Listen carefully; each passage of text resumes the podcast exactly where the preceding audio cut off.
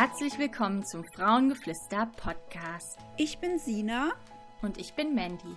Wir sind Heilpraktikerin und Gründerin von Frauengeflüster. Auf unserem Blog und in diesem Podcast möchten wir unser Wissen rund um unsere Herzensthemen Naturheilkunde und Frauengesundheit mit dir teilen, damit du noch heute in ein bewusstes und selbstbestimmteres Leben starten kannst. Wir freuen uns, dass du dabei bist und wir wünschen dir ganz viel Spaß beim Hören dieser Folge. Herzlich willkommen zu einem neuen Podcast von Frauengeflüster bzw. einem Teamgeflüster. Mein Name ist Dina Hanefeld, ich bin Autorin und Beraterin für natürliche Familienplanung und habe heute einen Gast hier. Anna Thiele ist gerade in Ausbildung zu etwas, das heißt Sexological Bodywork. Und wir gucken heute, was ist das überhaupt? Für wen ist das und ähm, kommen darüber mal ins Gespräch. Wir fangen an mit einer Definition von ähm, Sexological Bodywork. Entstanden ist das in San Francisco von einem Herrn namens ähm, Joseph Kramer und seit 2015 wird die Ausbildung zu dieser Arbeit auch in Berlin angeboten. Es gibt aber weltweit verschiedene Institute. Das ist jetzt einfach, ähm, Deutschland war wahrscheinlich wieder ein bisschen später unterwegs. Und mit Sexological Bodywork finden Menschen in sich ein sinnlich bewusstes Zuhause und zu einem authentischen Ausdruck ihrer Sexualität. Es ist eine lebendige, kreative und prozessorientierte Form der somatischen Körperarbeit.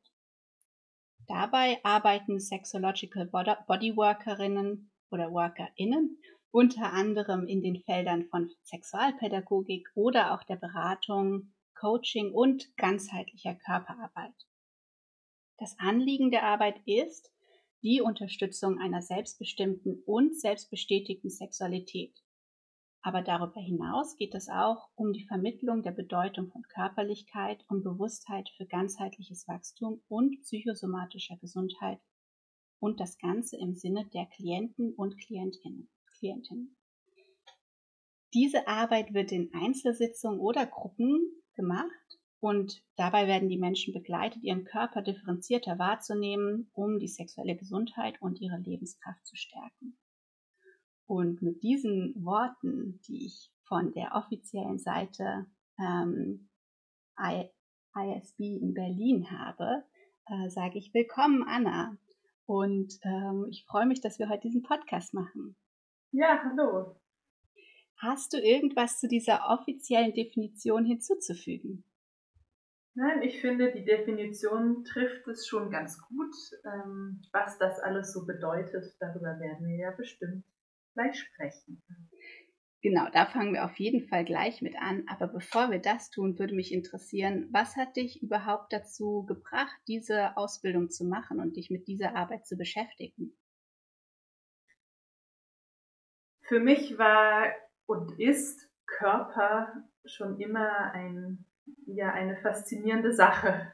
Ich habe mich schon in vielen Ausbildungen auf verschiedene Weise mit dem Körper befasst.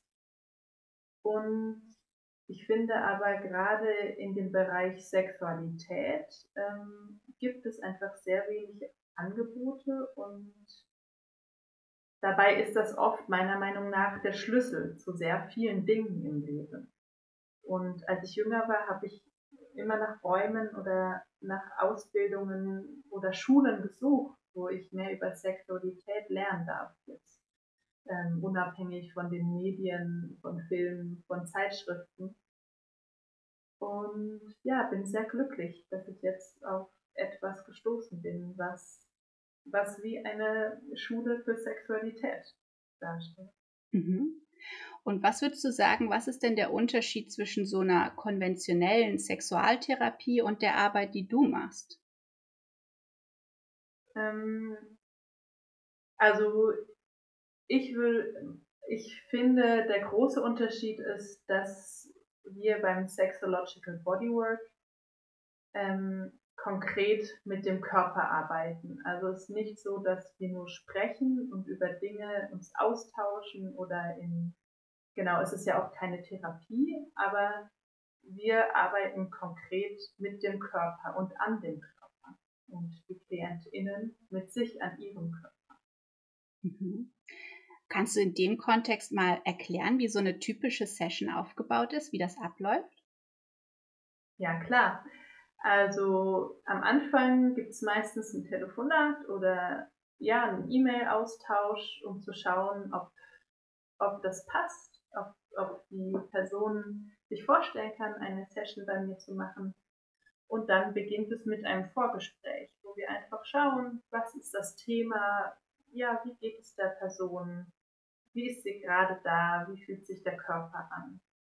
Und ähm, in, in der Arbeit ist das Setzen einer Intention auch immer sehr wichtig. Und zu schauen, erstmal natürlich gibt es manche Themen, die sind sehr groß. Da kann, kann man, wenn, wenn wir uns entscheiden, mehrere Sessions zu machen, sagen, das ist so wie über das Ziel oder da möchte ich hin, das ist der Wunsch. Und dann wird in der Session nochmal eine kleinere Intention ähm, gefunden und die kann sehr unterschiedlich aussehen. Und dann habe ich verschiedene Mittel, oder Methoden, mit denen wir körperlich arbeiten. Das geht über Atmung, es geht über Bewegung, es geht über Berührung durch mich und durch Selbstberührung. Und so die Pfeiler.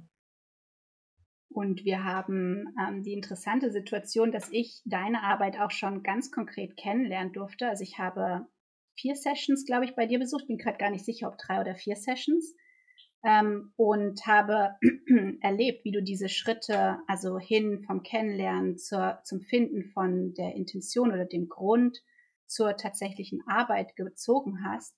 Und was ich dabei besonders äh, spannend fand, war, wie, ähm, also wie kleinschrittig das auch möglich ist. Also dass es dabei wirklich, also sehr, ähm, also dass es möglich ist, einfach ganz klein sich vorzutasten, worum geht es heute, was, was könnte das Ziel sein. Und ähm, ganz gestartet hat äh, das Ganze mit einem Aufruf von dir, du hast jemand gesucht, an dem, mit, mit dem du, nicht an dem du, mit dem du Vulva-Massagen üben kannst. Und ich habe gedacht, dass wir diese Vulva-Massage mal als Beispiel nehmen könnten, um zu gucken, ähm, in welche Richtung könnte das denn gehen. Wenn wir uns jetzt also vorstellen, eine Person kommt auf dich zu und ähm, die Vulva-Massage steht so als Thema da. Wie würdest du, wie würdest du diese Person begleiten hin zu einem konkreteren Thema oder was sind da überhaupt für Möglichkeiten drin? Ja, da muss man gucken, wie rum. Also es ist selten so, dass ähm, ich einen Vorschlag mache, ähm, zum Beispiel eine Vulva-Massage und dann machen wir eine Vulva-Massage, sondern es kommt eher aus dem, also erst ist das Thema und dann ist, was wir machen. Mhm. Im ersten Fall mit dir habe ich ja tatsächlich das üben wollen. Deswegen habe ich gesagt, ich suche eine Person, mit der ich das üben darf. Und jetzt bist du an einem Punkt in deiner Ausbildung, wo das schon ganz geöffnet ist und dass eigentlich alles möglich ist. Verstehe ich das richtig? Ja, genau richtig ja, jetzt kommen die Menschen mit ihren Themen, ihren Wünschen oder und dann schauen wir, was passt dazu und was kann sich die Person auch vorstellen. Das fühlt sich stimmig für die Person an. Also was ich tatsächlich als Herausforderung empfunden habe, auch in diesen Situationen, war, dass ich so wenig Referenzraum hatte für was möglich ist, dass das tatsächlich meine Schwierigkeit war. Also dass ich, ähm, dass ich dann eigentlich großes Glück hatte oder das gut fand, dass wir sehr konkret gestartet haben mit dieser Vulva-Massage, weil ich gar nicht gewusst hätte, boah, was sind denn da überhaupt für Möglichkeiten? Ähm, kannst du da mal ein bisschen äh, zeigen, was für, also wenn wir jetzt bei der Vulva-Massage bleiben, einfach, dass es in, ausgerichtet ist, was für Möglichkeiten an Themen oder Berührungen sind denn hier möglich? Ja. Wenn du jemand Vorschläge machen würdest. Ja, also wenn wir bei der Vulva gerade sind, dann würde ich sagen, es gibt ähm, zum einen zum Beispiel ein Vulva-Mapping.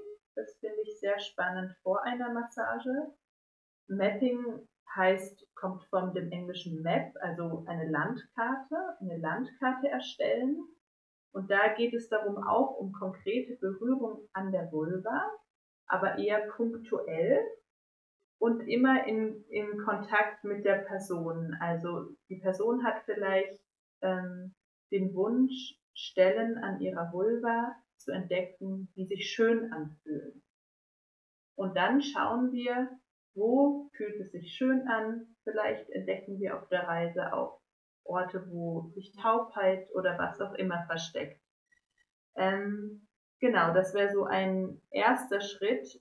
Ähm, und denn ich finde es immer sehr wichtig, nicht gleich, also in der Massage, klar, wenn Menschen schon sehr viel Erfahrung haben, ist das wunderbar. Aber bei einer Massage ist manchmal die Gefahr, dass man so in einen Wegdriften, also so einfach nur abschalten und loslassen geht. Und was loslassen in dem Sinne ist sehr gut, aber ich finde den Kontakt zwischen mir und der Person sehr wichtig durch die Sprache. Und das ist manchmal bei der Massage schon eine fortgeschrittene Version sozusagen. Wie gehst du damit um, wenn Menschen das schwierig finden, was du gerade beschreibst? Was genau meinst du? Also, ähm, wenn jetzt so eine Berührung von der Vulva als schwierig empfunden wird, was, was sind da Optionen oder wie gehst du damit um oder wie begleitest du die Menschen dabei? Also zuallererst, ähm, die, das hast du auch im, Anfangs, Anfang, im Anfang gesagt, ähm, die Session ist KlientInnen orientiert. Das heißt, die Person, die kommt, die sagt oder die steuert, wie weit was wir machen. Und wenn eine Person sagt, ich möchte das und das nicht, da würde ich ja auf keinen Fall vorschlagen, komm, lass uns das trotzdem machen. Sondern ich werde, würde Wege finden, wenn da aber trotzdem Wunsch da ist, vielleicht auch angezogen kann, kann auch ganz viel Arbeit stattfinden. Also es ist nicht nur Nacktheit oder Vulva, es geht um den ganzen Körper. Und da würde ich Schritt für Schritt dann vorgehen. Und ähm, was ich dabei gedacht habe, während ich die Sessions mit dir hatte, ist, ähm, also es ist ja vor allem eine, eine spannende und interessante, ungewohnte Situation, die aber auch ganz viel Humor drin hat. Also wenn ich zurück, mich zurückerinnere an unsere Session, dann erinnere ich mich auch an, an viel Lachen. Wie empfindest du das? Ja, ähm, ich finde auch, also eigentlich ist da auch was Natürliches zu forschen und zu entdecken.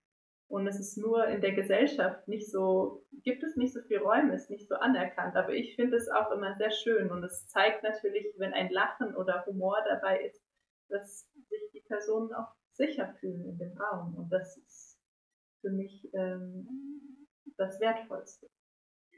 Was würdest du denn sagen, was ist so ein Lieblingsmoment, den du in deiner, äh, in der letzten Zeit erlebt hast oder im Rahmen deiner Ausbildung?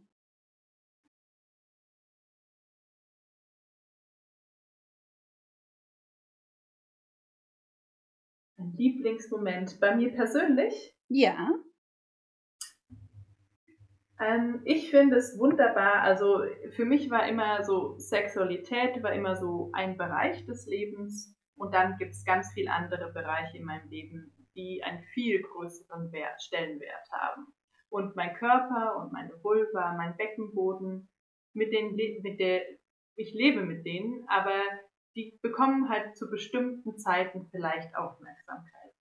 Und seit ich mich in dieser Ausbildung befinde und sehr viel zu dem Thema mache, ähm, melden sich meine Vulva, mein Körper von, von selbst und sagen, hallo, hier bin ich.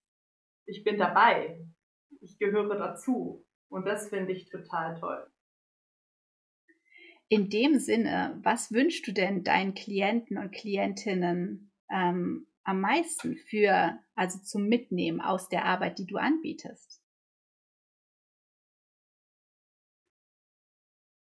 Ich wünsche den Menschen am meisten eine Selbstbestimmtheit in ihrer Sexualität und ein normfreies Denken oder einen normfreien Bezug zu ihrem Körper und zu ihrer Sexualität, die sehr, sehr individuell aussehen kann. Und es dabei kein richtig und falsch dieses kein richtig und kein falsch, das ist ja auch, also du hast am Anfang gesprochen von dir als ähm, Jugendliche, die es schwierig fand, ähm, da die entsprechenden Informationen zu Sexualität zu finden. Ähm, und richtig und falsch ist, glaube ich, etwas, das vor allem auch Jugendliche begleitet. Hast du dazu noch ein bisschen Input oder ähm, ja, was, was ist das mit diesem richtig und falsch? Wie kann man damit umgehen oder was für Optionen liegen denn da? Ein Beispiel ist zum Beispiel, ist, ein Beispiel ist zum Beispiel, ähm, dass Menschen den Sex mit sich oder mit einer anderen Person immer einen, einen Wert geben, gemessen zum Beispiel an dem Orgasmus oder den Orgasmen, die sie erleben. Und ähm, entsprechend wäre dann eine Option, Sexualität abgekoppelt von Orgasmen oder zu erleben? Oder meinst du einfach, dass auch mit dem Orgasmus anders umgegangen werden kann? Genau, dass es, dass es beides gibt und beides aber schön sein kann und toll und erstrebenswert und dass nicht eine sexuelle Begegnung, sei es mit sich oder mit einem anderen Mensch, nur gut ist, wenn es zum Beispiel zum Orgasmus kommt. Ich denke, das ist vor allem, also nicht nur vor allem, das ist auch für Menschen ähm, interessant, ähm, die eine Vulva haben und die vielleicht auch ähm, Orgasmen insgesamt als Herausforderung erleben. Wäre das auch so ein mögliches Thema, mit dem man zu dir kommen kann, also überhaupt einen Orgasmus zu erleben? Auf jeden Fall, ja.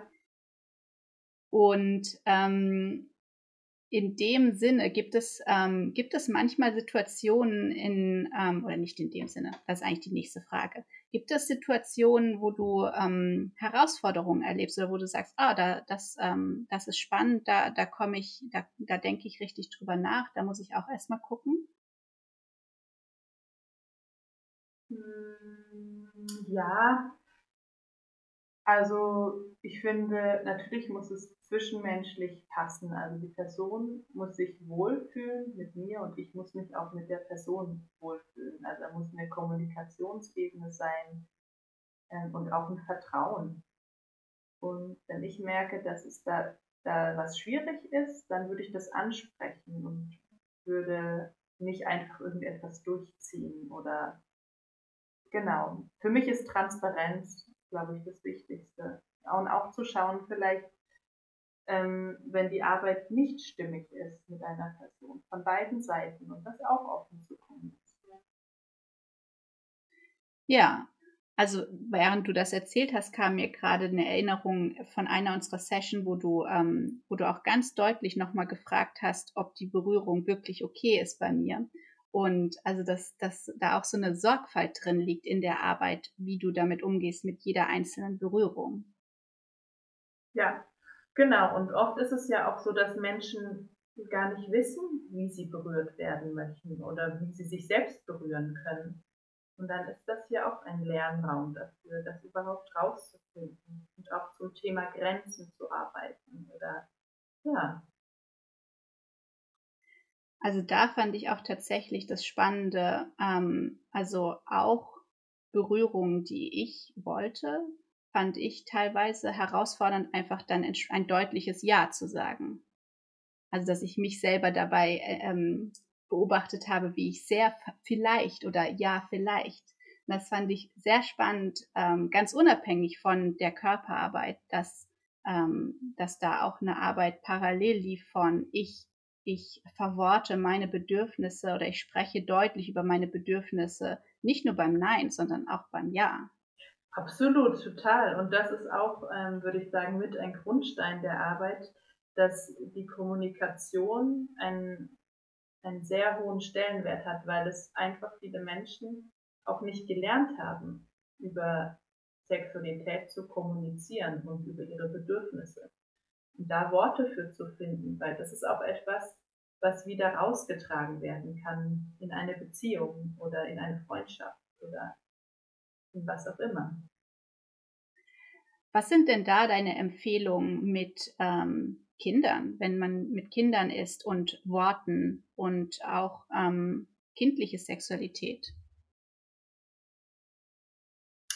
Ja, ähm, spannend, sehr spannendes Thema und sehr großes Thema. Hm.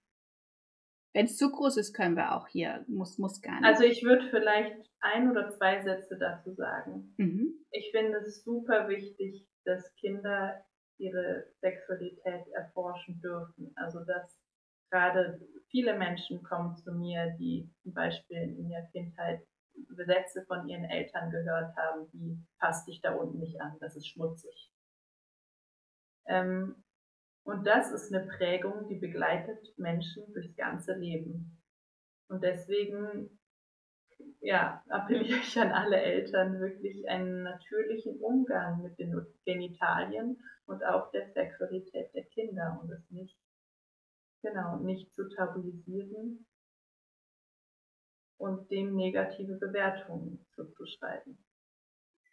Und in dem Sinne natürlich auch Worte zu geben für die Genitalien. Ja, also absolut gerade bei Mädchen ist das dann oft, dass es ähm, ja sehr vielfältige, bunte und teilweise natürlich auch liebevoll gemeinte Namen gibt, aber den Mädchen die Möglichkeit genommen wird, über ihre äh, Intimorgane zu sprechen.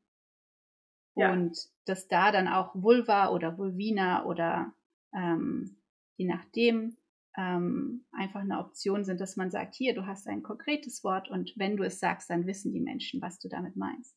Ja, das sehe ich ganz genauso. Und auch, äh, genau, dass die Kinder auch Fragen stellen können, zu denen sie ehrliche und direkte Antworten bekommen und nicht so ein drumherum Geschnörkel, sage ich es mal. ja, ich erinnere mich an ein Erlebnis mit meiner kleinen Schwester, die ja jetzt gar nicht mehr so klein ist. Aber damals war sie ähm, drei oder vier. Wir haben relativ großen Altersabstand. Und als wir herumliefen im Bahnhof und da ein Kondom auf dem Boden war, dann wollte sie wissen, was, was ist das? Und ähm, ich habe mir da schon zugetraut, das zu erklären, aber ich wollte durchaus darüber nachdenken und es nicht jetzt im Bahnhof erklären und habe gesagt, später. Ja. Ähm, später war dann fünf Minuten später, als wir im Buchladen waren und sie dann laut fragte, und was ist jetzt ein Kondom? Das Wort Kondom hatte ich ihr ja schon gegeben, also dass ähm, sie gefragt hat, was ist das? Nicht gesagt hat, das ist ein Kondom.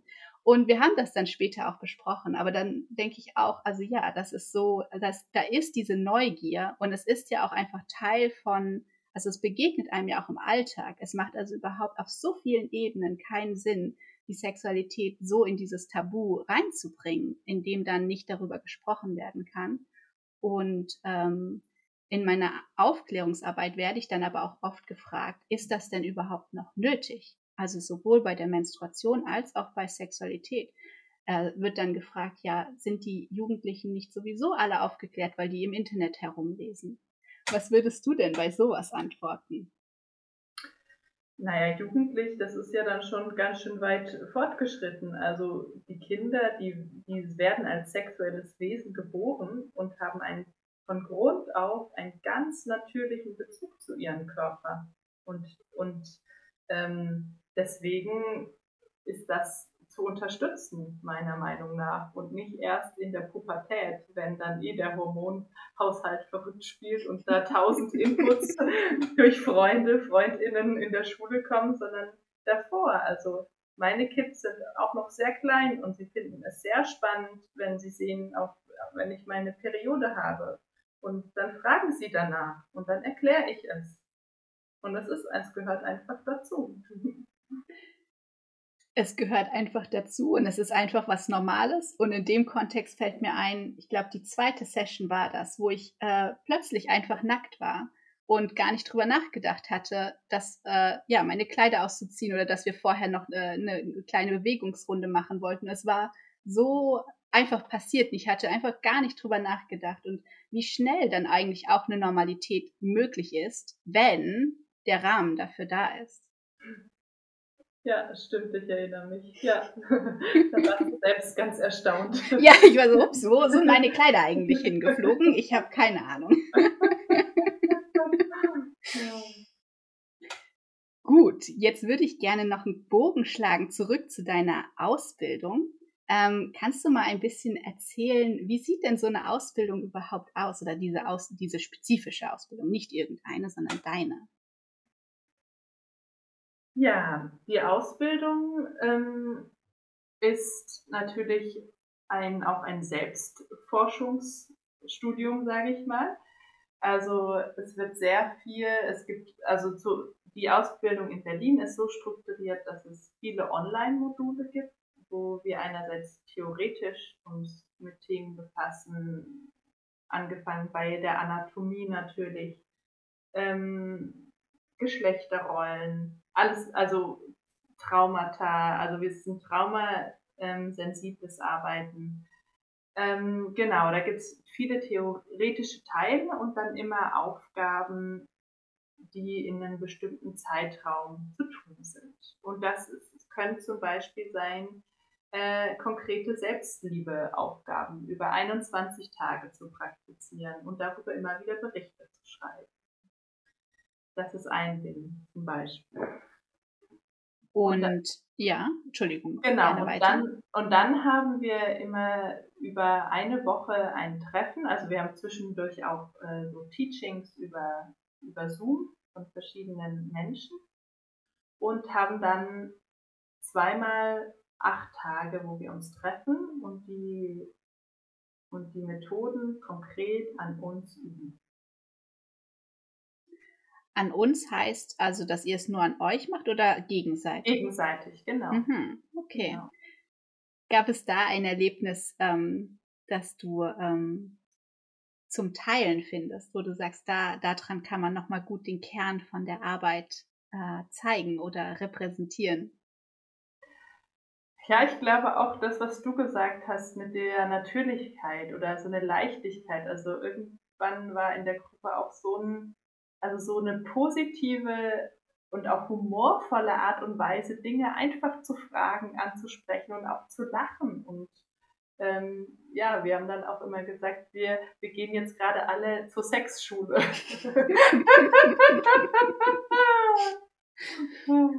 Weil du hattest auch in einem, unserer Gespräche hattest du erzählt, du hast auch überlegt, ob du ähm, eher so einen Studiengang machst. Ich weiß gar nicht, was das dann konkret gewesen wäre, aber du hast dich, ähm, du wolltest es so ein bisschen ähm, konkreter haben und hast dich deswegen gegen das Studium entschieden? Genau, also genau, ich wollte einfach, dass es einen konkreten körperlichen Bezug hat und nicht ein Wissen, nur ein wissenschaftliches Auseinandernehmen oder eben, dass es auf dieser Gesprächsebene, auf der kognitiven Ebene bleibt, dann zu wenig. Und deine Ausbildung geht jetzt noch wie lange? Meine Ausbildung, also der, der Teil, der Theorieteil und so ist alles fertig auf die ganzen Treffen. Ich bin jetzt sozusagen in der Zertifizierungsphase und muss sehr viele Sessions geben und darüber Protokolle schreiben, bekomme dann auch Supervision immer dazu. Und mein Ziel ist es, eben bis Ende des Jahres ähm, das Zertifikat zu bekommen. Und in diesem Rahmen hast du ein ganz ähm, besonderes Angebot an die Menschen. Das richtet sich, weil es jetzt halt lokal ist, an Menschen in Freiburg und Umgebung, soweit man halt nach Freiburg reisen möchte. Und die Sessions, die du im Rahmen von dieser Zertifizierung anbietest, die machst du auf Spendenbasis. Und, und bis wann bietest du diese äh, Spendenbasis-Sessions an? Die biete ich bis äh, Ende des Jahres, also bis Weihnachten äh, gibt es die Session auf, Sessions auf Spendenbasis, einfach um die Raumkostendeckung ähm, zu gewährleisten. Und ähm, weil man diesen Podcast natürlich auch viel später hören kann, fügen wir noch das Jahr hinzu. Also es handelt sich um das Jahr äh, 22, also bis Ende des Jahres 22 gibt es die Möglichkeit bei Anna Thiele die ähm, Sessions auf Spendenbasis zu besuchen. Und es lohnt sich, ähm, frühzeitig die Termine zu suchen, weil du hast, du bietest gar nicht so häufig Termine die Woche an. Ist das richtig? Genau, ich biete einmal die Woche Termine an. Und ähm, genau, das ist dann auch, manchmal gibt es immer wieder so Phasen, wo es ganz viele Menschen gibt und dann, ja, ist es, ist es schon wichtig, sich da frühzeitig zu melden oder genau, vielleicht muss der ein oder andere auch mal länger warten, bis ein Termin frei ist. Und was empfiehlst du Menschen oder also wenn ein Mensch jetzt drüber nachdenkt, eine Session bei dir zu machen, aber ein bisschen unsicher ist, ob es was für die Person ist? Also was ähm, Kannst du nochmal zusammenfassen, einfach äh, sagen, was sind da für Möglichkeiten oder für wen sind diese Sessions, die du anbietest? Also es sind für alle Menschen ähm, und es können Themen sein mit Scham, auch Scham vor Nacktheit. Es können konkrete körperliche Beschwerden sein, wie Schmerzen beim Sex.